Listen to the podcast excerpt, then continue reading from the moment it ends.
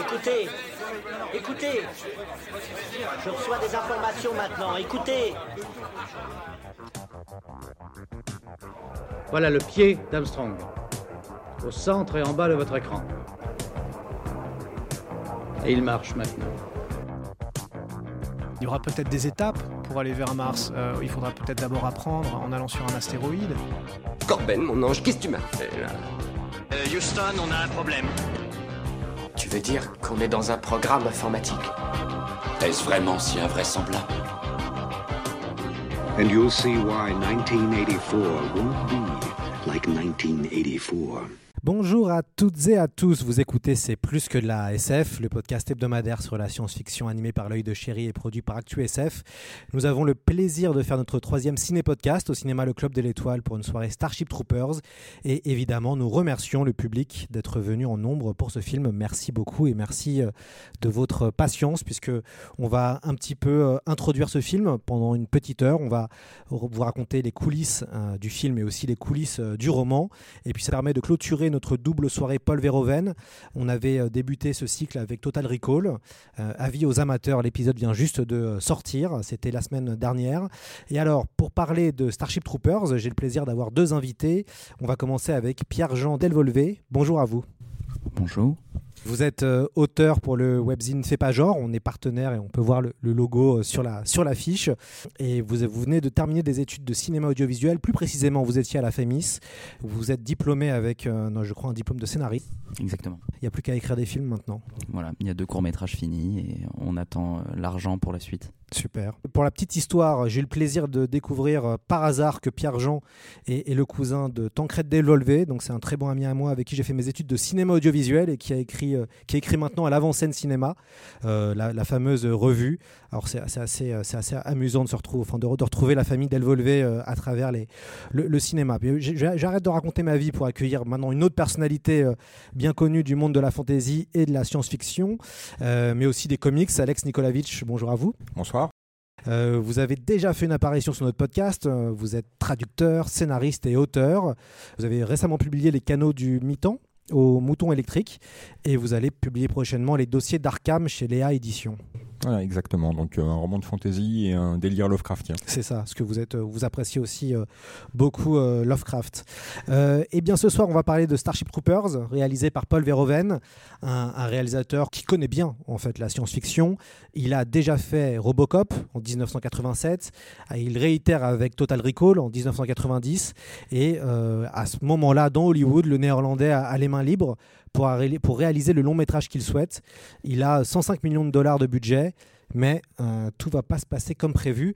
Peut-être, euh, Pierre-Jean Delvolvé, on peut revenir sur euh, comment euh, Paul Verhoeven se retrouve avec ce, budget et qu'est-ce qu'il décide finalement de faire.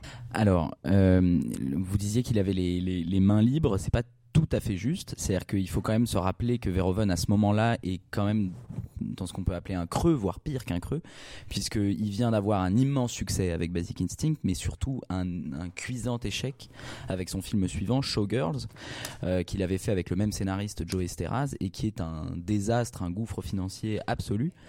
Euh, du coup, quand Verhoeven se retrouve euh, à la tête d'un nouveau projet, il n'est plus du tout le, le, cinéaste euh, attendu qu'il était après Basic Instinct. Euh, vraiment, Showgirls a été accueilli presque comme un nanar, voire comme le pire film euh, de l'histoire aux États-Unis.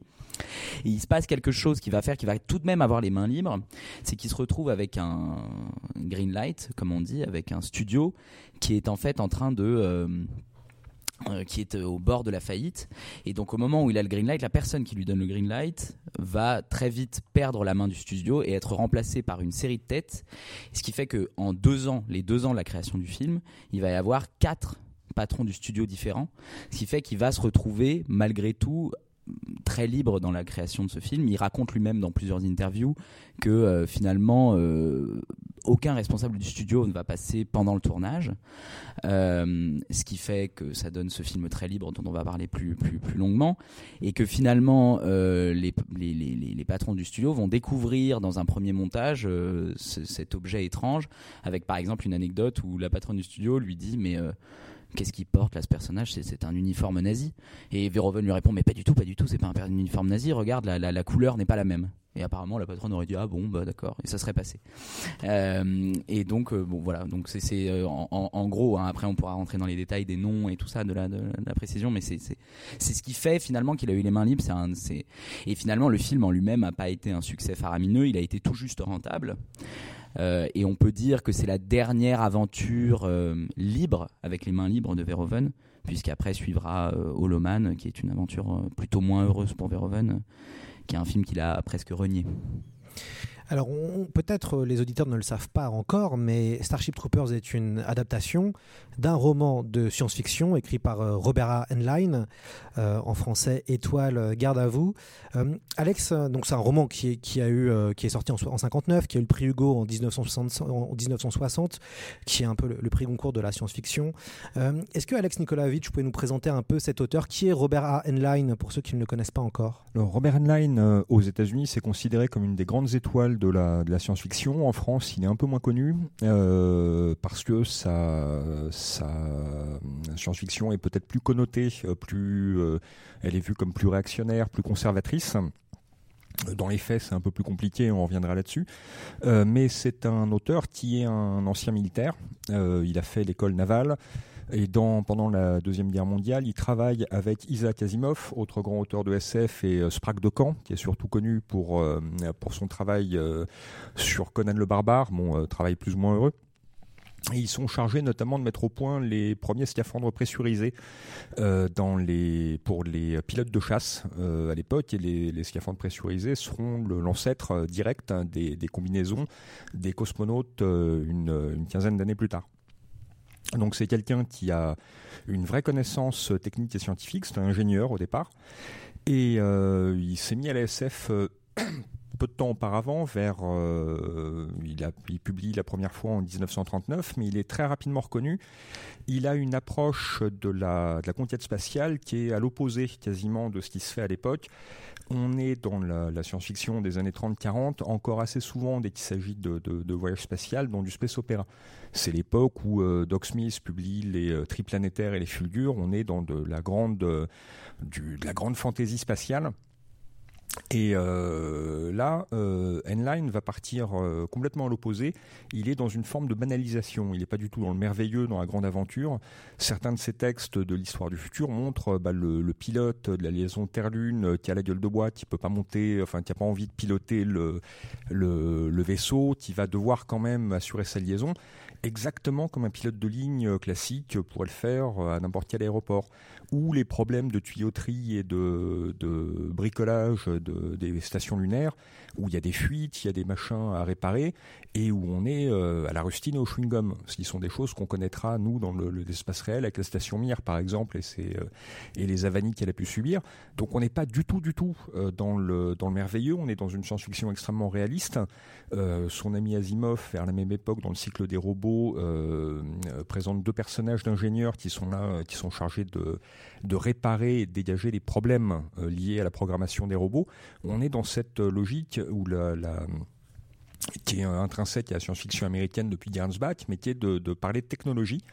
Et euh, avec des, euh, on est dans une première génération d'auteurs qui ont des vraies formations scientifiques ou d'ingénierie. Et de ce point de vue-là, du coup, on a un, un rapport à la science-fiction qui n'est pas du tout le même que celui euh, de ce qui avait cours euh, vers cette époque-là.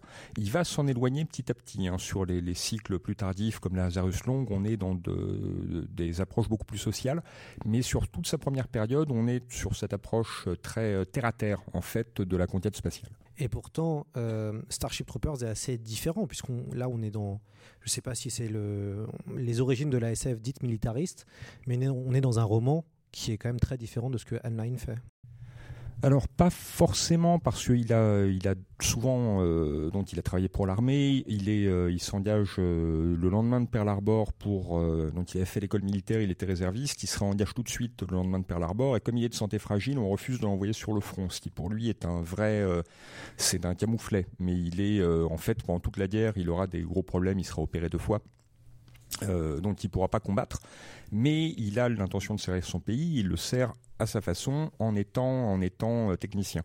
Dans, toutes les années 40-50, il milite contre la, prolifération nucléaire. Et d'un autre côté, il a cette approche, euh, une approche assez méthodique, une approche d'ingénieur, on va dire, du combat et ça se retrouve dans, dans, Starship Troopers. Derrière les combats, les, euh, la description d'une société militariste, on a une description très précise de, du fonctionnement du scaphandre Waldo qui est utilisé par les, alors qu'on n'a pas dans le film, mais qui est utilisé par les soldats, qui est une, euh, une sorte d'exosquelette assez proche de, on parlait d'Iron Man avant le, avant le podcast, c'est assez proche de l'armure d'Iron Man, quelque chose qui démultiplie la puissance du soldat et qui le rend extrêmement efficace sur un champ de bataille. Et derrière cette innovation technologique, il essaie d'imaginer ce que pourrait donner le, le, le le conflit du futur et euh, un conflit avec des armées plus ramassées, plus euh, évitant les très grandes confrontations. Donc c'est pas du tout ce qu'on aura dans le, dans le film non plus, mais des, des coups de main de la guérilla, euh, la guerre qui est en train de commencer au Vietnam et qu'il connaît bien parce qu'il a été conseiller militaire euh, avant d'écrire le livre. Il est conseiller militaire au Vietnam au tout début de l'intervention américaine. Donc avant que, la situation dégénère et que ça rentre au conflit ouvert. Mais euh, il le dit dans un texte, voilà, le, le truc d'un type qui se fait dégommer par un sniper dans, euh, euh, dans la jungle, même si ce n'est qu'un conseiller militaire, ce n'est donc pas une perte de guerre, mais le type, il est, il est en morceaux pareils et deux jours après dans la jungle, il s'en tira pareil. Il y a pas de, pour lui, il n'y a pas de différence. Et il est assez assez critique de, de, cette espèce de mauvaise foi de l'administration la, américaine sur l'engagement au Vietnam. On est à la fin des années Eisenhower, juste avant l'arrivée de Kennedy. Une fois que la guerre sera lancée, euh, il aura des, euh, il participera à des tribunes pro-guerre. Mais au moment où il écrit Starship Troopers, il est sur une logique de voilà, il y a une la, géopolitique euh, nous oblige d'une certaine façon à nous impliquer. On a donné notre parole au gouvernement vietnamien, euh, donc l'engagement cet engagement est important. Euh, parce que il faut, faut pas que les États-Unis perdent la face dans ce genre d'affaires, mais de, de ce point de vue-là, euh, Starship Troopers, qui est un roman très militariste, est en même, en même temps, il faut, faut le, le, remettre dans son contexte, extrêmement critique de la politique américaine, de la mainmise des politiciens, de politiciens professionnels sur la conduite des opérations militaires. Et ça, c'est quelque chose qui le heurte en tant que, en tant qu'ancien militaire. Et euh, le livre est pour le coup très Heinleinien dans sa manière de, trouver des solutions, euh, voilà, avec des innovations techniques. Euh, voilà comment les solutions euh, opérationnelles peuvent se trouver. Et c'est ça aussi que nous raconte euh, Starship Troopers. Pierre-Jean, comment et surtout pourquoi Paul Verhoeven décide d'adapter euh, Étoile, garde à vous? Alors, ce qui est intéressant, c'est que, euh, essentiellement par rapport à ce que vous dites, euh, c'est pas un film que Verhoeven aurait fait parce qu'il admirait le livre de Heinlein. C'est plutôt même le contraire. Et c'est assez intéressant parce que c'est une. On peut dire que c'est une marotte dans sa façon de travailler à Hollywood. C'est-à-dire qu'il a quasiment travaillé que sur des scénarios ou sur des livres qu'il n'aimait pas à prime abord. C'est-à-dire que par exemple Robocop, c'est sa femme qui l'a convaincu d'aller travailler sur Robocop alors qu'il trouvait le scénario crétinissime et qu'il voyait pas du tout l'intérêt d'aller faire un, film sur cette histoire. Et sa femme lui a dit si si tu vas voir il y a des choses qui vont t'intéresser. Et finalement il s'est dit bon bah ça va être l'occasion de faire mon film sur Jésus. Mais euh, donc au départ il n'était pas du tout intéressé par Robocop. Pareil pour les scénarios de Joe Esteraz et du coup pareil pour le roman de Heinlein qu'il lit quasiment à moitié, je crois. Enfin, ce qu'on se dit, il s'arrête avant la fin, euh, en considérant que c'est euh, un livre en gros fasciste, pro-militariste, et euh, qu'il n'y voit pas un intérêt supérieur. Par conséquent, l'intérêt qu'il voit dans le livre, c'est justement de d'une certaine manière faire un scénario et un film contre le livre en émettant une espèce de distance ironique par rapport à ce livre pour justement en dénoncer le pro-militarisme et une forme de fascisme. Donc là, par exemple, je citais euh, au début euh, cette anecdote sur les uniformes qui sont évidemment des uniformes nazis. Enfin, ça, ça, ça vraiment, c'est très très évident dans le dans le film. Euh, et il y a effectivement toute une série de symboles qu'il prend. Disons de l'imagerie nazie et notamment du film fondamental de Leni Riefenstahl, Le Triomphe de la volonté, qu'il revoit et dont il reprend même des plans euh, dans cette idée de dénoncer euh, très en avance hein, finalement parce qu'on rappelle on est en 97 donc euh, il dénonce l'interventionnisme américain bien avant les guerres d'Irak. Enfin, il y, a- presque une, manière d'anticipation du 11 septembre dans le film et de la réaction qu'a eu le gouvernement américain à la suite du 11 septembre avec les, conflits qu'on connaît et qui, ont, qui ont suivi cet événement. Donc, ce qui est, et en même temps, ce qui, me semble intéressant par rapport à ça, et qui rejoint un peu ce que vous disiez sur la dualité du livre de, de, qui est pas si simplement euh, fasciste ou militaire, je pense que le film de Verhoeven n'est pas non plus si facilement critique. Euh, Il y, a un- critique et cinéaste français qui a, qui a beaucoup parlé de ces films hollywoodiens de Verhoeven, c'est Jacques Rivette, qui est notamment un des seuls à avoir défendu Showgirls à l'époque. Euh, il aimait beaucoup Starship Troopers et à l'époque on l'avait interrogé dessus, il l'avait vu deux fois et il- il- disait que Verhoeven était probablement un menteur quand il disait euh, qu'il voulait dénoncer l'imagerie de la guerre, les clichés de la guerre, que c'était des mensonges politiquement corrects.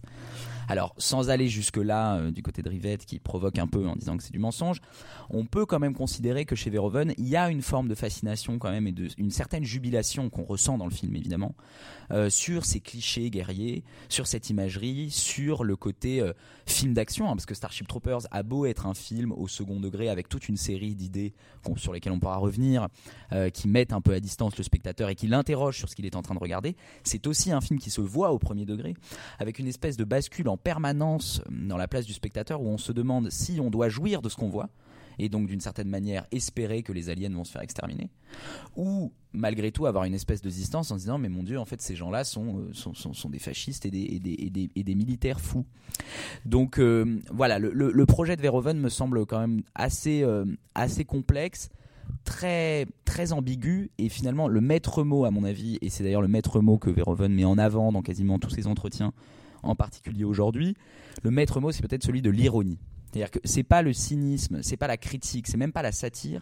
Vraiment, ce mot-là auquel il compte, qui compte énormément pour lui, c'est l'ironie, c'est-à-dire quelque chose qui est euh, une distance perpétuelle et en même temps une jubilation de gamin. C'est-à-dire qu'il y a un côté aussi très bande dessinée. Et je pense que Verhoeven voit énormément de défis de mise en scène aussi dans cette histoire, dans des scènes d'action absolument ubuesques, euh, et euh, notamment dans son travail avec Philippe Tippett, dont vous avez peut-être pu parler, euh, Philippe Tippett, avec, vous avez dû parler à propos de Total Recall ou de Robocop. Précédemment, il y a un travail sur les effets spéciaux dans le film qui est, euh, qui est, saisissant et euh, le film, euh, c'est ce qu'on se disait tout à l'heure, qui est très impressionnant à voir aujourd'hui, c'est à quel point Starship Troopers de Verhoeven n'a absolument pas vieilli aujourd'hui. Quand des films comme par exemple la prélogie de Star Wars des Lucas ont pris un coup de vieux terrible, si on prend un, autre exemple évidemment extrêmement différent de, Space Opera. Oui, et puis on voit que au niveau de sa, sa rhétorique, le film est quand même, enfin, critique pas mal l'Amérique. Et Oui, absolument. Et alors euh, ça, c'est du coup, on peut peut-être en, y, revenir là-dessus euh, plus euh, plus précisément. La critique de l'Amérique, elle, se voit notamment dans un dans une idée de scénario qui est très très étonnante dans le film. Le film est ponctué, espèce de clip de propagande militaire qui arrive comme ça au milieu du récit de façon assez étonnante au début et à différents endroits et qui comme et qui sont justement ces espèces de moments de mise à distance. C'est-à-dire que on a beaucoup dit par exemple que Starship Troopers était un film sans personnages, sans empathie, ce qui me semble un peu plus compliqué que ça. C'est-à-dire je pense que les personnages sont plus intéressants qu'on pourrait le croire. Euh, je pense qu'il y a aussi des notions de courage, de- d'empathie euh, dans le personnage de Denise Richard et d'autres. Mais il est vrai que Verhoeven met une espèce de distance avec notamment ses clips euh, de campagne pour évidemment critiquer euh, le militarisme américain. Euh, l'int- voilà, je citais cet exemple. Alors là, je vais vous spoiler un tout petit peu, mais donc il y a effectivement un attentat dans le film à Buenos Aires, euh, endroit d'où le personnage principal vient, où il va y laisser des personnes très chères à lui. Je vais pas dire qui, mais et donc il y a voilà, il y a, le- le principe de Starship Troopers, c'est une vengeance d'une attaque alien. Le, le- le peuple euh, américain se considère agressé. Or, il y a une idée de récit sur laquelle insiste énormément Verhoeven et, sur laquelle le film insiste beaucoup et qui est quand même très très étonnante dans un film de science-fiction de cette ampleur, un blockbuster, c'est que au fond, si on regarde bien, et il n'y a pas besoin de chercher très loin, les premiers à être agressés dans le film, ce sont les aliens. C'est pas les êtres humains, c'est pas les aliens qui attaquent en premier. Ce sont les êtres humains, ce sont les, les, les hommes qui ont attaqué en premier les aliens. Et donc, voilà. Donc rien que par cette idée, il y a quand même quelque chose où euh, finalement, euh, c'est les, les héros que nous suivons, qui en plus ont tous des têtes de Barbie et Ken, sont tous extrêmement beaux, extrêmement jeunes. C'est tous des acteurs de sitcom américaine euh, adorables. On- on- enfin voilà, et, et- et en fait, ils sont quand même tous dans des costumes SS, euh, absolument euh, ultra violents, et ils vont se faire euh, massacrer un à un de façon atroce aussi. Euh, Il y a une espèce, et alors ça aussi c'est intéressant, c'est sur cette idée d'avoir pris des corps, par exemple. On a beaucoup dit du film que euh, les le choix des acteurs était une manière de critiquer. Effectivement, c'est-à-dire, il choisit des, des, des, des, corps, donc comme je disais, Barbie et Ken, c'est quelque part les prototypes de l'idéal américain de jeunesse. ils sont presque dans des pubs pour chewing gum, et en même temps, avec ces, en même temps avec ces costumes nazis, il y a une espèce d'effet de distance extrêmement violent où on c'est comme si euh, il, il prenait ce qu'il y a de plus charmeur et presque de plus ridicule dans le soft power américain et qu'il euh, il, il nous le faisait visualiser dans ce qu'il y a de plus hard power, c'est-à-dire le militarisme pur. Et en même temps, là aussi, il est très proche de Leni Riefenstahl. Quand on regarde les films, quand on regarde Le Triomphe de la Volonté, c'est tout à fait des visages comme ça, euh, très lisses. Euh, et donc, c'est aussi une manière de, de, de- de continuer cette référence euh, un, peu, un peu provocatrice. Enfin, en tout cas, On- On a parlé de l'idéologie du, du film. Alex Nikolavitch, c'est quoi l'idéologie du, du roman? Alors, c'est clairement militariste. L'idée du, l'idée force du roman, c'est que c'est une, euh, on est dans une société où le droit de vote est euh, soumis au, et donc ça se retrouve aussi dans le film, est soumis à avoir euh, effectué son service militaire. Et donc à avoir combattu. Euh, et l'idée est que seuls les gens qui ont euh, payé le prix du sang peuvent avoir euh, leur mot à dire sur la politique. C'est pas forcément les idées de Heinlein lui-même. Il va professer au fil de ses romans des idées très très différentes. C'est, on parlait de l'ambiguïté du, du film. Heinlein est un personnage très ambigu. Il est assez conservateur, mais d'un autre côté, il se, alors il se revendique pas, mais il se, il était proche, il a été reconnu par les libertariens, par exemple. Et il y a un côté anarchiste de droite, euh, faute d'un meilleur terme pour euh, pour désigner Heinlein. Et il est, par contre, pendant la guerre, clairement antifasciste. Il a quelques textes parodiques de la, politique allemande. Euh, il a des, il différencie d'ailleurs très bien les Allemands des nazis. Il est, il se considère comme antifasciste, mais aussi comme anticommuniste. Donc, et pour lui, le, stalinisme est un fascisme rouge. Euh, c'est le terme, c'est le terme qu'il emploie. Euh, après, plus on avance dans, le, dans sa carrière, plus euh, on va s'apercevoir que s'il est très libertaire au niveau, enfin très libéral au niveau économique, il est aussi très libertaire au niveau des mœurs. Il va parler beaucoup de polyamour et de choses comme ça dans ses romans plus tardifs. Donc on n'est pas dans le conservatisme américain, on n'est pas dans l'objectivisme de la, droite américaine la plus libérale économiquement et la plus euh, conservatrice sur le plan des mœurs. C'est un peu un ovni. Alors il y a, y a des, euh, c'est un il y a ces, des, des, modes de pensée comme ça aux États-Unis qui sont un peu, euh, un peu inglaçables pour nous. Donc il a un côté euh, réac par moment et euh, Starship Troopers est pour ça un, un, roman très réac. Mais quelques années plus tard, il écrit En terre étrangère et En terre étrangère, c'est quasiment un manifeste hippie. Alors c'est écrit sur un mode des lettres persanes, enfin un étranger qui arrive sur Terre. C'est un humain qui a été élevé par les Martiens avec les codes de pensée des Martiens et qui, en arrivant sur Terre, est atterré de voir comment fonctionnent le, le, les sociétés de contrôle, les sociétés sécuritaires terrestres et qui va fonder une espèce d'église et, euh, et tout fiche en l'air. Donc on est, et là, dans les années 60, on a un roman qui est complètement dans le flower power et qui va être euh, repris tel quel, comme ça, par, euh, par une partie des mouvements hippies. Donc c'est très, euh, très, très difficile de, classifier Heinlein. Et à côté de ça, voilà, il est, très copain avec Asimov, qui, euh, fait partie des, écrivains euh, du, alors qui a été le groupe les Futurians, le groupe dans lequel faisait partie, euh, dont faisait partie Asimov, qui est un groupe qui est plutôt réputé à gauche, avec James Blish, Frédéric Paul, des gens qui sont très, très critiques du conservatisme américain, et notamment dans les années 50, donc période d'élaboration de, de Starship Troopers, qui sont très critiques de la chasse aux sorcières. Donc le, le Heinlein, pour ça, critique l'engagement, euh, au départ, l'engagement euh, et les modalités de l'engagement américain au Vietnam au début, à l'époque des conseils militaires. Et quand, euh, dans, le, dans la SF américaine, il va y avoir un, un manifeste d'auteurs euh, plus marqué à gauche en 60, euh, je crois que ce manifeste est en 68, contre l'engagement euh, militaire au Vietnam, il va être, euh, Heinlein va être signataire d'un euh, d'un manifeste opposé, disant non, non, là il faut, on est engagé au Vietnam, il faut aller au bout maintenant de cet engagement. C'est euh, sinon tout cela n'aura servi à rien. Et euh, lors de, polémiques assez violentes qui se sont suivies, il a dit voilà, moi j'ai dit ce que j'avais à dire et point barre. Maintenant le truc, je passe à autre chose. Donc c'est un personnage assez complexe de, ce point de vue-là, même si effectivement, le, si on essaie de, si vous lisez Révolte sur la Lune par exemple, on a quasiment une espèce de, pamphlet sur la révolution permanente, l'anarcho-communisme. Enfin, c'est très, c'est très très curieux. C'est quelqu'un qui a de toute façon une vraie culture politique et qui va, euh, qui est capable de citer un discours de Lénine à l'appui du, euh, à l'appui de ses personnages et ça ne, le, ça ne le dérange absolument pas. Donc, il est très complexe. Après, il est de toute façon, quoi qu'il en soit, marqué à droite. Ça, c'est une évidence. Il, il, il, me semble que je voudrais juste rebondir sur la dimension libertaire euh, sur le plan des mœurs. Euh, je ne sais pas à quel point ce que je dis est vrai, mais en tout cas ça se sent dans le film. Il, il est possible que cette dimension-là ait aussi attiré Verhoeven, parce qu'il y a une chose très frappante dans Starship Troopers et dans toute l'œuvre de Verhoeven, c'est la façon dont il va traiter la sexualité et le corps. Il y a notamment une scène très emblématique qui est probablement ma scène préférée du film euh, de mon côté, qui est une scène de douche collective, qui est extrêmement étonnante quand on voit le film, parce qu'on voit tous ces jeunes gens tous nus et une nudité qui ne pose mais absolument aucun problème ni moral ni même c'est des nudités absolument pas sexualisées. Et d'ailleurs ce qui est assez étonnant dans le film et ce qui le rend encore plus retors c'est pas si simple que une société fasciste que Verhoeven critique, rien que parce que justement il y a une espèce d'égalité des genres dans le, dans, dans, le film qui est très étonnante. C'est que c'est des les, les, personnages féminins sont des personnages féminins hyper forts. Denise Richard, elle a deux amants comme toutes les les, les, euh, héroïnes véroviennes d'une certaine manière.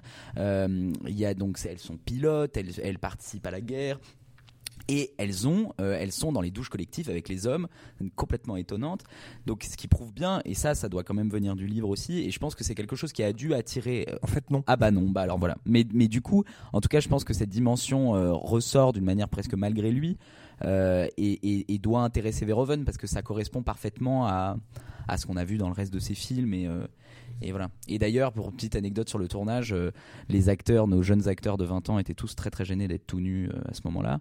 Et donc, euh, il me semble que c'est Denise Richard, d'ailleurs, ou ah non, c'est Diana Meyer qui, très gênée d'être toute nue, est allée voir Verhoeven et lui a dit ça serait bien que toi et toute ton équipe vous soyez tout nus aussi pour qu'on soit plus à l'aise. Et Verhoeven, ni une ni deux, a dit mais excellente idée. Donc cette scène a été tournée partie totalement nudiste. Voilà. Mais effectivement, c'est une dimension qui n'est pas présente dans le livre. En fait, ça apparaît à partir de Terre étrangère, donc c'est un peu plus tardif. Dans le, ça correspond aussi à des problèmes euh, personnels, enfin une évolution de, de, son propre couple. Donc il va, il va aller vers ça, mais en plus sur ses vieux jours. Donc c'est pas du tout dans, dans Starship Troopers. On est euh, clairement, euh, c'est quasiment, c'est assez proche dans sa structure de ses romans de jeunesse. Il a écrit des, euh, des romans pour les plus jeunes, comme Le Vagabond de l'espace ou d'ailleurs euh, le truc il en profite pour faire un gros infodump au tout début du roman. Il y a un gamin qui répare un scaphandre de cosmonaute et euh, ça permet à, à d'expliquer toutes les problématiques de qu'il s'était lui-même posé en 42 sur la mise au point des scaphandres, tout en étant dans la tête d'un gamin qui est en train d'essayer de réparer un truc. Donc euh, c'est très vivant et en même temps il fait passer énormément d'informations. Mais le, on est un peu, il y a un peu dans, dans le vagabond des, euh, le vagabond de l'espace, si je c'est euh, Have, uh, have the Spacesuit Will Travel en anglais. Donc c'est une parodie des, des, des slogans de, de, de Engagez-vous, ayez un fusil et vous voyagerez engagez-vous, engagez-vous, vous verrez du pays qu'il disait. Euh, il y a dans le, il va décrire un peu plus tard dans le roman, et c'est un roman pour la jeunesse, euh, des sociétés euh, extraterrestres où il y a cinq sexes par exemple. Donc il y a ça, et avec le, petit gamin terrien qui vient du Kansas ou enfin du Midwest américain, qui va un peu se poser des questions là-dessus et puis s'apercevoir qu'en fait, bah oui, si, si c'est comme ça chez eux, c'est tout à fait normal. mais le, il se pose déjà ces questions-là, mais ça n'apparaît pas dans ce, tu veux vraiment en filigrane de sa littérature il faut vraiment attendre des, romans comme euh, En terre étrangère pour que ce, ce, soit vraiment attaqué frontalement. Et d'ailleurs, il a attendu de le publier que les lois sur la, la les lois de censure de la, la littérature, les lois sur l'obscénité notamment, aient suffisamment évolué et été abrogées pour pouvoir publier euh, En terre étrangère, qui est un bouquin sur lequel il a passé dix ans avant de, avant d'oser le publier parce qu'il il n'a pas envie d'aller au casse-pipe. Ouais. Euh, il avait vu aussi ce qui était arrivé à Philippe Joseph Farmer, qui avait évoqué des sexualités humano-extraterrestres dans un roman resté célèbre et qui avait fait un énorme scandale. Après, je, voulais juste revenir sur un truc, sur la dimension euh, sale gosse de, de Verhoeven. L'effet des, euh, petits inserts euh, de, CNN, enfin de euh, dans le film, c'est quelque chose qui reprend Robocop aussi, puisqu'il y a toutes les publicités, la critique du consumérisme et de et de, du libéralisme économique dans Robocop, elle passe par des inserts publicitaires qui sont extrêmement décapants aussi.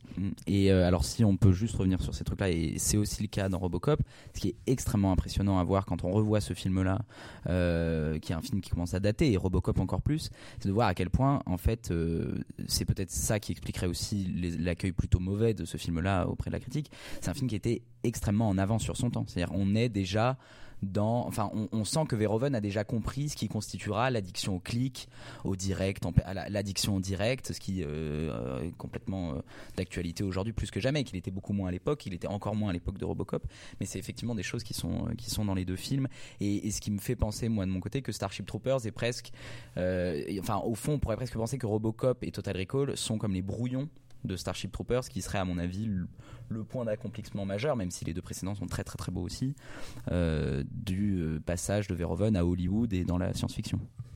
Oui, et puis pour revenir sur les différences avec le roman, dans le, dans le roman, il n'y a quasiment pas de liaison sentimentale.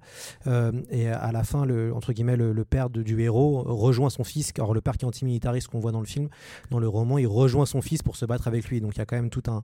Tout un le, le roman parle aussi de comment on s'engage et comment il y a une véritable question là, du patriotisme dans le livre qui est moqué. Et c'est ça qui est très intéressant dans, dans le film. Et c'est ça qui est aussi. le C'est les deux grands procédés, j'ai l'impression, du, du film. C'est là, le, comme vous avez très très bien dit, hein, les, séquences d'informations satiriques qui font écho euh, euh, à CNN et au, le traitement de la guerre du Golfe. euh, qui, donc, qui avait eu lieu quelques années avant. Et puis l'autre grand, grande force du film, c'est de jouer avec les codes et de même de, de, dépasser, défoncer ces codes-là. Euh, donc de jouer vraiment beaucoup, beaucoup dessus, qui sont le film de guerre, le film de science-fiction et, et même la comédie pour adolescents, puisqu'en fait, on se retrouve dans un film avec un, espèce de teen movie euh, entre Rico et qui est amoureux de, euh, de ses deux condisciples de l'école. Et donc en fait, il y a toute un, tout un, une notion de teen movie, de comédie sentimentale à l'intérieur du film, et ce qui fait aussi pourquoi ce film est aussi, aussi original, puisqu'il mélange plein de codes ensemble et ça rend très bien. Oui, absolument, avec vraiment des scènes, enfin, quasiment la première moitié du film, on s'interroge sur ce qui va être, euh, ce qui, ce qui va constituer les objectifs des personnages, etc., avant la grande attaque euh, de la deuxième partie. Et donc, effectivement, il y a des espèces de scènes de chronique, de basket, de, de, de, jeux entre les jeunes. Je parlais de la séquence euh, de douche collective, Euh, et effectivement des scènes de flirt avec cette fille qui passe entre ses deux amants, etc. Euh, et puis, évidemment, le côté extrêmement amusant de voir ces acteurs euh, qu'on, par exemple, voilà, ceux qui vont découvrir le film ce soir, vous allez voir par exemple Neil Patrick Harris, euh, qui est euh, Barney Stinson dans How I Your Mother. Euh, voilà, c'est des espèces de, de, de- c'est, que des acteurs de ce genre-là. Et alors il y a une anecdote drôle avec Denise Richard notamment, comme je disais tout à l'heure. Euh, Verhoeven l'a fait vraiment jouer euh, comme une Barbie, c'est-à-dire elle passe son temps à sourire. euh, et c'en est C'est presque- Carmen, hein, Mmh. Richards. Oui, pour les oui, pardon, pardon. C'est Carmen. Oui, et, euh, et donc elle est perpétuellement en train de sourire, euh, hilar, gentille. Et euh, on, les, les cahiers- dans une interview des Cahiers du cinéma en octobre 2015, il lui demandait euh, si elle avait conscience de ce qu'elle jouait en fait, et s'il avait vraiment insisté sur ce sourire. Et Verhoeven répond. euh, je suis pas sûr qu'elle euh, savait vraiment ce qu'elle faisait, mais effectivement qu'il insistait vraiment sur ce côté euh, extrêmement gentil de jeunes gens américains euh, qui ont l'air d'être euh, de ne rien y toucher et qui en fait euh, vont sombrer aussi dans l'ultra-violence et vont aussi se faire massacrer. Et il y a évidemment la jubilation de Verhoeven de les mettre dans des situations pas possibles, de voir des aliens les écrabouiller. euh. Il y a le, et c'est euh, la juxtaposition effectivement des massacres et du- le- la scène euh, totalement cliché du bal de promo. Par Voilà. exemple, le bal de fin d'année euh, qui est vraiment un cliché de la comédie romantique américaine et là qui va être utilisé comme contrepoint de façon extrêmement efficace et très dérangeante. mais qui joue en même temps au premier degré. C'est-à-dire ce qui est très fort chez Verhoeven, c'est que chacune des séquences est quand même réinvestie avec une espèce de... Il, il- il joue pas uniquement du contrepoint, euh, d'une de, uniquement du côté de l'ironie. C'est-à-dire évi- évidemment que le montage des séquences entre elles génère cette ironie et cette, euh, cette étrangeté, et en même temps, à l'intérieur des séquences, il y a une empathie, il y a quelque chose, il, a- l'air d'aimer tous les genres qu'il investit. Et c'est le, le, génie de Verhoeven, c'est peut-être ça. C'est c'est c'est cet homme qui était donc, on peut revenir un peu avant, c'est-à-dire donc il a fait des films en Hollande, puis des films aux États-Unis. Aujourd'hui, il fait des films en France. Là, on a l'air de l'avoir accepté, mais c'est quand même totalement délirant, quand on voit elle, quand on a découvert elle, on était quand même euh, ahuri par ce film. En fait, le génie de Verhoeven, c'est de se fondre dans un système et dans, un- genre à chaque fois, d'en épouser absolument les codes, et donc quitte même à adapter sa mise en scène. C'est-à-dire qu'il a fait des films extrêmement différents les uns les autres, avec en même temps une ligne d'auteur, mais tous ces films ne se ressemblent pas. Voilà, se dire que, le, que Elle est réalisé par le réalisateur de Starship Troopers, par exemple, c'est complètement euh, ubuesque. Euh, et en fait, il va épouser les codes du cinéma dans lequel il s'investit pour en faire un film tout à fait personnel, mais toujours avec une espèce de, euh, de fascination, de, de côté joueur qui est extrêmement jubilatoire. C'est quelqu'un qui casse les jouets. euh, Dans euh, toute sa période américaine, il fracasse les icônes. Le super-héros avec Robocop, le, le super flic viril dans Basic Instinct, où quand même Michael Douglas se fait mener par le bout de la queue. C'est une honte absolue. Euh, je suis pas certain non plus que Michael Douglas ait tout à fait compris ce qu'il jouait à l'époque. Euh, Showgirls avec le Star System, le, le, le, bling, etc. Et Starship Troopers avec le militarisme. Et le super espion à la James Bond dans Total Recall. Il massacre les icônes américaines. et même son tout dernier film, euh, son tout dernier film américain, pardon, qui est donc Holoman, qui est un peu le film de son départ d'Hollywood. C'est-à-dire qu'en fait, euh, Verhoeven estime que euh, il y a 30 minutes qui sont vraiment de lui et qu'ensuite il a été un exécutant.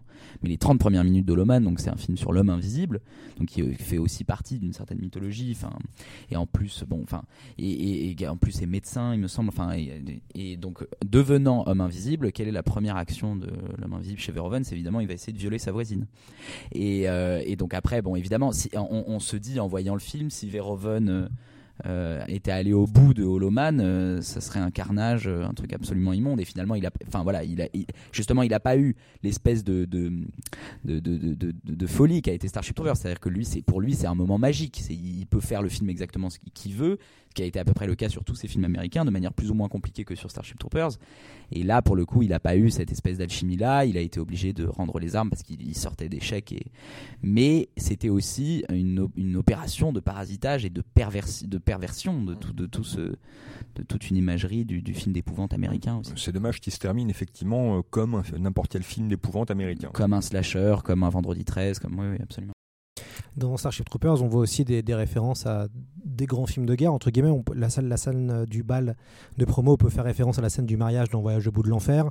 Euh, donc le moment entre guillemets de détente et de célébration collective avant le massacre. Et puis bah, l'entraînement euh, de nos héros.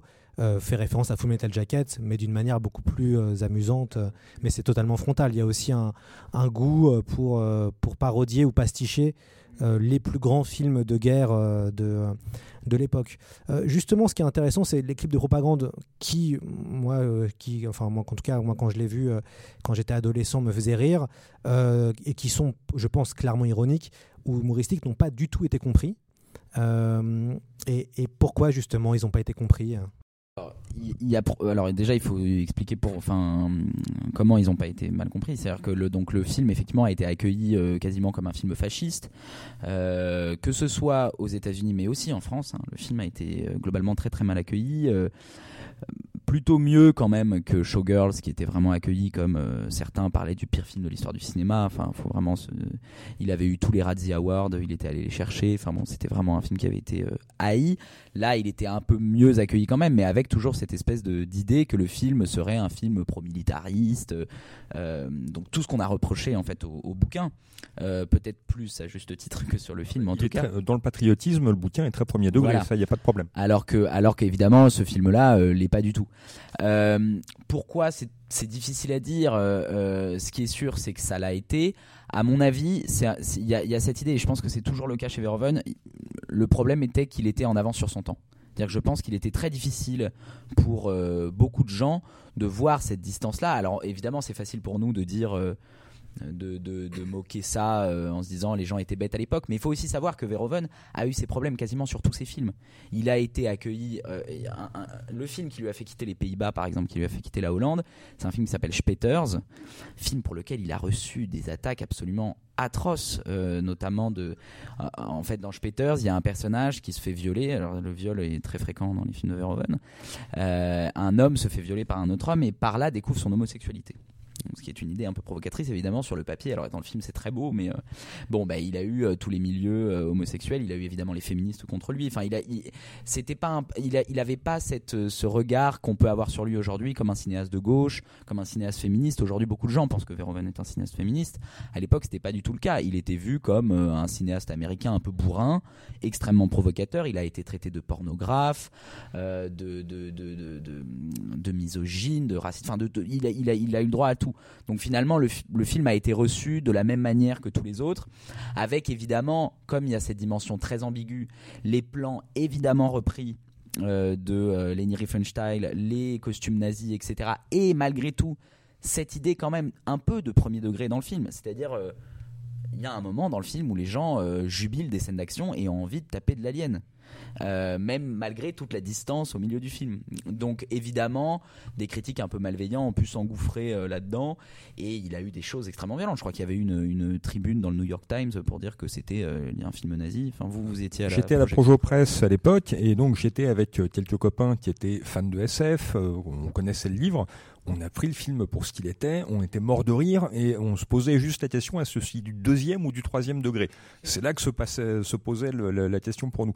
On a vu sortir des gens qui étaient, mais alors des gens sont sortis en cours de projo, et puis on a vu sortir des gens absolument euh, ébahis du truc, ne comprenant pas, euh, enfin le, le râlant devant un truc qu'ils trouvaient effectivement extrêmement, enfin, et tous normalement des journalistes spécialisés, enfin des gens habitués, formés à lire l'image, à comprendre euh, ce qu'on leur donnait. Et c'est pas toujours aussi simple, surtout sur des sujets aussi explosifs que le nazisme et l'imagerie, euh, toute l'imagerie euh, fasciste. Et c'est le grand problème des films de Verhoeven qu'il faut forcément prendre autrement qu'u- qu'uniquement littéralement. C'est-à-dire, il y a une part littérale dans les films de Verhoeven, mais il faut évidemment creuser toujours ce qu'on voit. Et typiquement, ces clips-là, euh, les clips CNN euh, qui parcourent le film, quand on les voit aujourd'hui, c'est une évidence absolue que nous faire sortir du film pour ça, euh, c'est un discours critique. Mais là encore, Starship Troopers était très en avance sur son temps.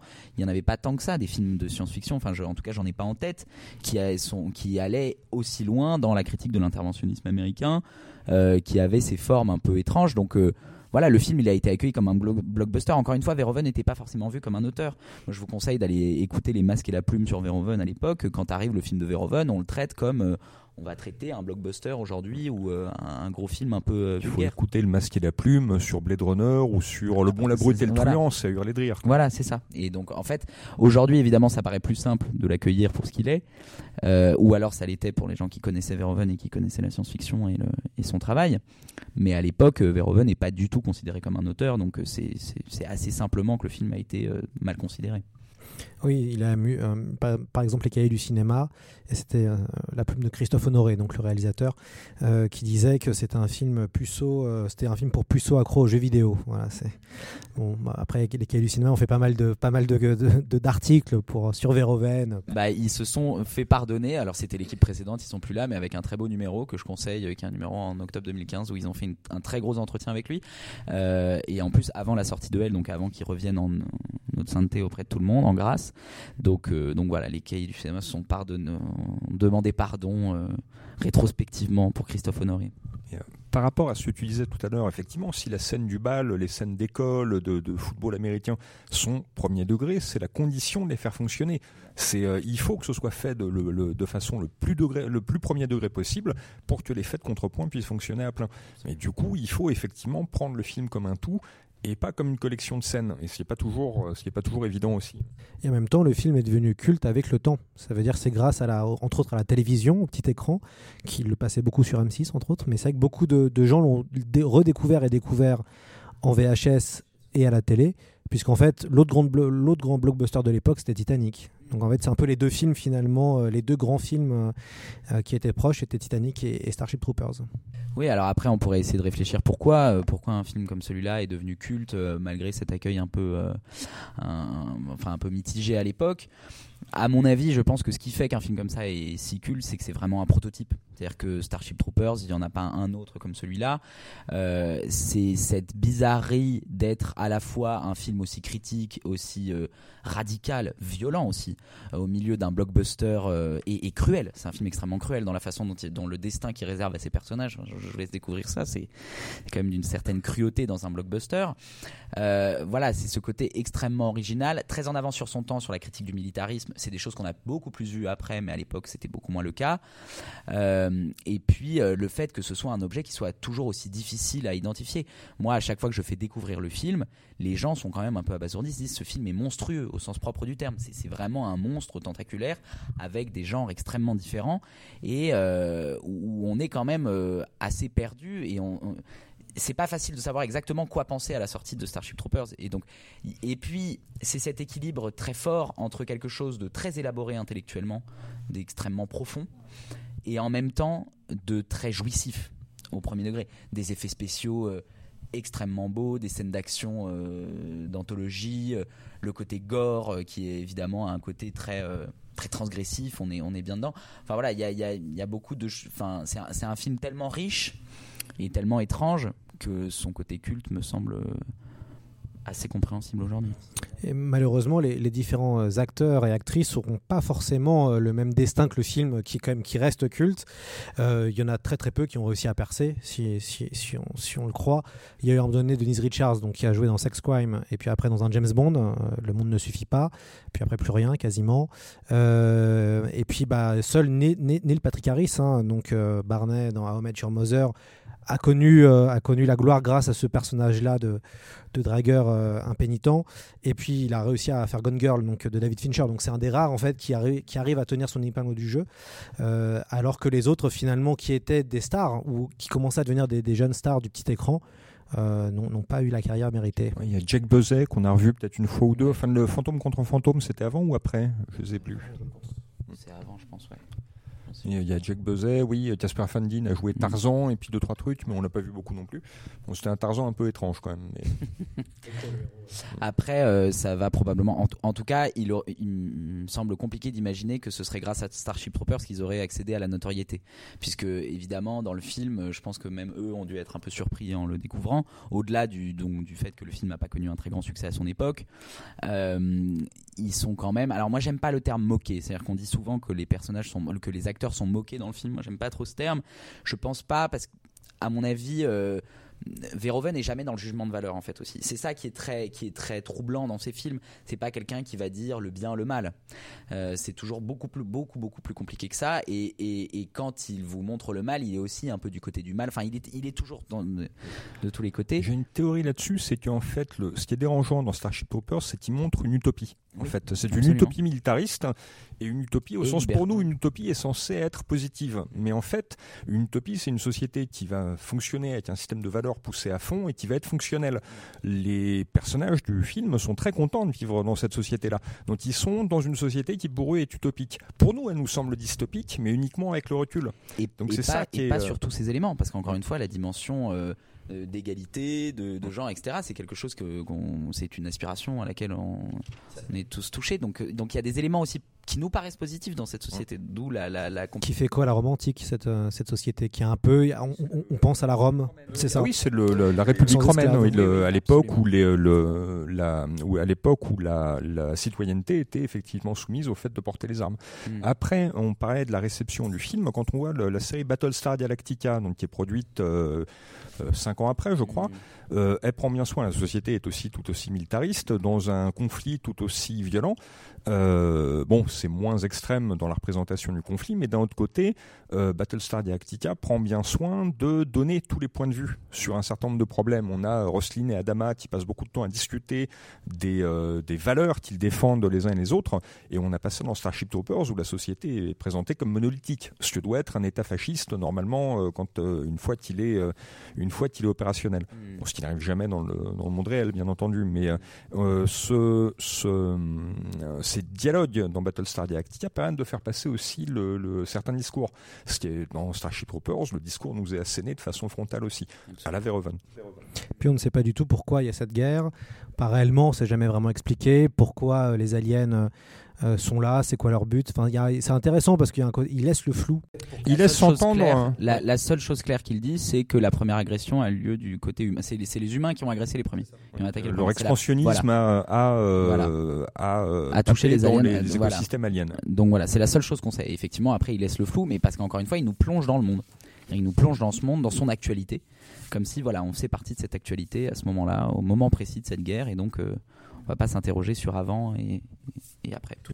tout en faisant des, des- des références à de la dystopie. À un moment donné, on entend euh, un seul, euh, un bon insecte, euh, ah, le seul bon insecte existant est un insecte mort et qui fait écho au slogan de la ferme des animaux. On a les petits clips avec les, les, les gamins écrasant les scarabées, enfin ça hurlait de rire. Oui, tout à fait. Non, non, il y a un vrai, euh, il y a un vrai jeu autour de ces codes-là, et ce qui est ça aussi qui, est, qui ren- renforce le côté euh, de la narration, c'est qu'on ne sait pas du tout dans quoi on est plongé, et on, on connaît, on- jusqu'à la fin, on ne connaît pas vraiment les tenants et les aboutissants. Sauf qu'il est amusant de voir des aliens présentés comme des espèces d'insectes monstrueux et beaucoup plus forts que, les insectes qu'on a ici, mettre la pâtée aux humains. Et ça aussi, il y a toute une séquence où il y a une, grande défaite militaire euh, qui est vécue comme une forme de traumatisme, comme une forme de Harbor finalement, hein, puisque euh, on ne sait pas trop comment, mais les humains se sont fait prendre à cause d'une tactique euh, malheureuse. Et en fait, il y a vraiment ce jeu comme si finalement les insectes étaient pouvaient être plus intelligents que les hommes et qui avaient on retrouvait après ce jeu et ce, combat euh, de l'animal enfin l'homme versus l'humain euh, l'animal. Surtout que cette bataille nous est montrée une première fois par les bandes d'actualité, donc euh, le, par le, type qui suit le- le- les gens caméra à l'épaule, et du coup, enfin, la séquence pique fort parce que là, on est complètement immergé dedans. Ouais, avec ce, ce c'est que le, film s'ouvre sur une séquence, une séquence de bataille avec euh, donc le caméraman en caméra, euh, enfin qui fait son, direct euh, alors que c'est retransmis, c'est retran- retransmis sur Terre. On arrive à, à 50 minutes de discussion et c'est passionnant. On va, on va maintenant laisser peut-être le public s'exprimer et peut-être s'il y a des questions, on est tout à fait preneur de, questions pour nos intervenants. Je me demandais si bon, Asimov nous a quittés, mais euh, si Asimov est resté ami jusqu'au bout avec Hemingway, malgré des différents. Oui, ils sont, euh, le, ils se connaissaient bien, ils avaient travaillé ensemble, donc euh, ils sont, je- j'ai pas, euh, j'ai pas connaissance de brouille particulière avec eux. Il y, en- a eu, mais pas de rien de rien de bien méchant. Après, par exemple, quelqu'un et c'est assez surprenant, qui a toujours dit beaucoup de bien de Enline, c'est Philippe Cadic, qui a eu d'énormes problèmes et que Enline a sorti de la merde à un moment donné où où Dick était au fond du gouffre. Et même s'ils étaient effectivement complètement opposés politiquement, euh, Enline reconnaissait la, puissance de l'auteur qui était Dick et euh, s'est mis en quatre pour l'aider euh, vraiment. Et donc ça c'est quelque chose dont Dick lui a été reconnaissant d'ailleurs. Euh, donc il y a, toujours ce, côté ce- cette complexité, ce côté paradoxal chez Enline. Mais oui, j'ai pas, pas creusé plus que ça le, sujet des rapports entre Enline et Asimov, mais j'ai pas connaissance de brouille particulière. Après, bon, le, faudra que je vérifie. Est-ce qu'il y a une autre, euh, autre question Oui. Au moins la troisième fois que je vois le film. Euh, la première fois que je l'ai vu, je crois que j'avais 10 ans. Et je l'ai vu vraiment comme un film d'action euh, hyper militariste. Alors j'étais hyper choqué parce que c'est hyper violent et tout. Et je l'ai revu à 20 ans. Et évidemment, je me suis dit, bah, j'avais rien compris. Quoi. De toute évidence, ma, lecture des images avait évolué.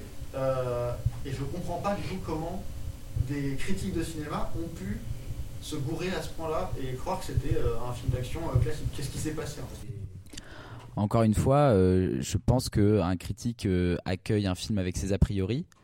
Et que, il- voilà, peut-être que je m'avance un peu, mais je pense que quand un critique va voir Starship Troopers à l'époque, il va voir un blockbuster américain de SF couillon. C'est ce que j'ai vu, oui, dans les réactions. Il y a aussi le fait est que la critique euh, de cinéma sur on va voir une projo presse et on fait le papier dans la foulée. Euh, donc le truc, c'est souvent il n'y a pas de recul.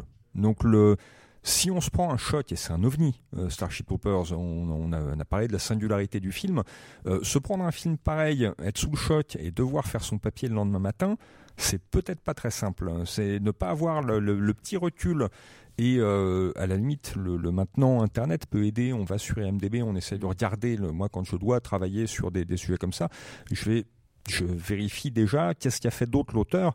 Et le, le, fait est, moi ayant suivi à l'époque euh, toute la période américaine de, j'avais vu les autres films américains de Verhoeven, ce côté, euh, j'étais, euh, j'avais quel âge à l'époque, 26, 27 ans, j'avais, je m'étais pris en plein le côté destruction, de, destruction des idoles de, de, Verhoeven. Mais par exemple, Total Recall est un film qui m'a fallu deux trois visions pour pleinement, pour en pleinement comprendre la charge subversive et toute le, toute la mécanique. donc voilà, une seule vision suffit pas forcément. Et le temps de la critique, c'est le temps de la première vision très souvent. Donc il y a, sans doute euh, ce, cet effet-là qui joue aussi. Et puis il faut savoir que Verhoeven, c'est un cinéaste sur lequel les critiques sont beaucoup revenus en permanence. Aujourd'hui, il est totalement réévalué, mais il y a quelques années, il y avait une rétrospective Verhoeven, il va y en avoir une autre cette année à la Cinémathèque. Euh, Frédéric Bonneau, qui était déjà le patron de la Cinémathèque, accueillait Verhoeven notamment pour une nuit que j'étais allé voir où ils enchaînaient euh, Total Recall, Showgirls et Starship Troopers, une sacrée nuit. Euh, et il présentait les films. Verhoeven était très très ému de présenter euh, Showgirls qui n'était pas encore ressorti en version restaurée. Et on assistait tous un peu éberlués aux excuses de Frédéric Bonneau qui s'excusait du papier qu'il avait écrit à l'époque. sur Showgirls en disant on s'est planté quoi et, je pense que beaucoup de gens c'est ce que, ce que tu disais c'est le, le, voilà, le, manque de recul, le manque de connaissance de l'auteur Verhoeven, en ayant en tête aussi sa période hollandaise, qui est une période absolument passionnante. Il y a des films géniaux. Savoir que Verhoeven, c'est ça qui lui a permis d'arriver à Hollywood. Il y a une anecdote marrante aussi là-dessus, c'est quand euh, je crois que c'est Spielberg et Lucas voient Soldier of Orange. Lucas se dit tiens, ça pourrait être un bon réalisateur pour euh, Star Wars 6. Euh, et puis après, il a vu Spetters et il s'est dit mon Dieu, euh, il va y avoir des viols partout dans mon Star Wars, c'est pas possible.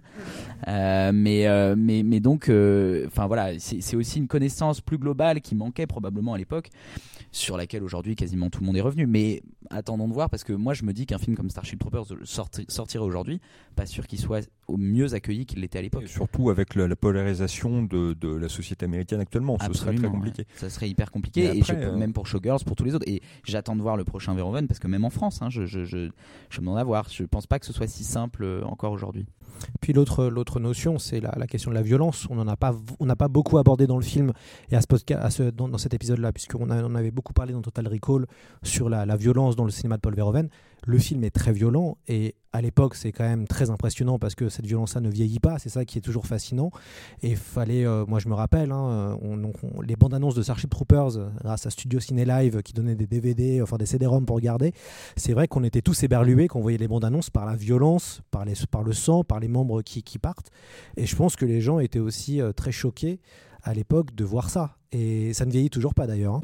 Et il n'y a pas de préparation dans le film, c'est-à-dire qu'on se prend tout de suite un truc extrêmement gore euh, avec effectivement des démembrements, des, des, des, des, trous dans le corps. Enfin, c'est extrêmement gore et effectivement ça ne vieillit pas, c'est très, très Puis avec ces effets, ces effets très brutaux de bascule entre les scènes pipou euh, au collège et puis le, les scènes, les scènes d'éviscération euh, dans le sur la planète Klendatu ou ailleurs. Non, c'est là pour le coup le, le, le, le film s'y entend aussi à souffler le chaud et le froid au moment où on pense pouvoir respirer, juste derrière, clac, le, le c'est la scène de la dissection dans le dans le rien dans le euh, en classe. Bon, elle est quand même redoutable dans la manière dont elle retourne la scène directement. Euh, et puis pour le coup, c'est du pur Verhoeven. Quoi. Enfin là, je vous la laisse la découvrir, je veux pas la spoiler. Et avec l'idée que les scènes de violence chez Verhoeven sont rarement drôles en soi. C'est-à-dire que c'est pas une distance ironique où on va se mettre un coup de coude euh, en disant tiens c'est marrant il y a du sang. Non c'est c'est pas très drôle, c'est quand même extrêmement. C'est pas euh, l'armée des ténèbres, par exemple. Pas du tout. Et c'est intéressant, on peut aussi se dire que le film euh, prépare aussi. Euh, Fight Club sort, sort, l'année d'après. Et pareil, hein, quand on regarde Fight Club maintenant, qui ne vieillit toujours pas, moi je trouve, mais, mais sur ce que ça dit à l'époque, c'est quand même très. Ça, le film ne marche pas, mais c'est quand même un ovni.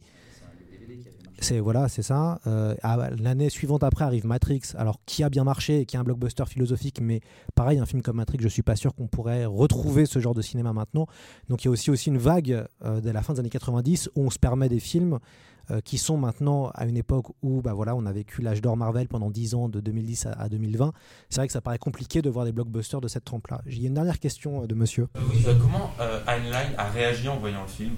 Euh, il est mort euh, bien avant. Il est mort en 88, euh, que je vérifie, j'allais dire 86. Il est mort en 88. Donc lui, il n'a pas vu le film. Il a dû se retourner dans sa tombe quand même, je pense. et- On, on aurait pu monter une dynamo dessus, je pense. Mais- on aurait mais- New York. Mais je pense qu'il va être content puisqu'il y a un nouveau Starship Troopers qui est dans les tuyaux où le producteur a dit que cette fois-ci on ferait pas les bêtises de Verhoeven et on ferait un bon film patriotique. À la... Euh, je sais pas quand est-ce qu'il sort mais j'avais vu passer la déclaration du producteur qui m'avait fait mourir de rire où il disait euh, voilà Verhoeven a fait une comédie se moquant de nous mais nous on va retrouver les bonnes vieilles valeurs américaines et rendre hommage à ce bouquin. Voilà. Donc on a hâte de le voir. Sa- Sachant qu'il il- il existe des suites, hein, Starship Troopers, hein, Oui oui. Qui sont très- les suites sont très premier degré. ouais. Voilà. Starship Troopers 2. euh, 2 et 3 qui sont des nanars, Ouais, hein, des on, peut, on purs. peut très très bien le dire. Et il y a aussi un jeu vidéo. Enfin, il y a quand même, il y a eu des choses après Starship Mais Troopers. tous les hein. films de Verhoeven ont eu des suites impayables, même Showgirls a une suite, que je conseille un truc absolument aberrant. Basic Instinct a une suite dans les années 2000 délirante. Euh, tous les films, Holoman a même une suite que j'avais vu dans un magazine. Dans un J'ai pas osé, oui. J'ai pas osé. Mais, mais Showgirls 2, euh, c'est étonnant aussi. Pennywise Dream, euh, c'est. Voilà. Et ben écoutez, c'est la fin de ce de cet épisode. Un grand merci à Pierre Jean Delvolvé d'être venu nous parler euh, euh, du film où vous êtes auteur dans le webzine Fais pas genre. On peut vous retrouver. Alex Nikolavitch, vous euh, vous sévissez sur les réseaux sociaux, mais pas que. Vous êtes traducteur, scénariste et auteur. Vous avez publié les canaux du mi-temps chez les Moutons électriques. Et puis bah là, vous publiez prochainement les dossiers d'Arkham aux éditions Léa. On remercie évidemment Amine, le projectionniste, euh, de nous avoir accueillis et de rester jusqu'au bout euh, avec nous ce soir. Et puis, euh, bien sûr, un grand merci au public qui s'est déplacé pour venir nous écouter et pour voir ce film culte. Merci à vous. Le film commence d'ici 5 minutes, le temps qu'on range un petit peu la salle.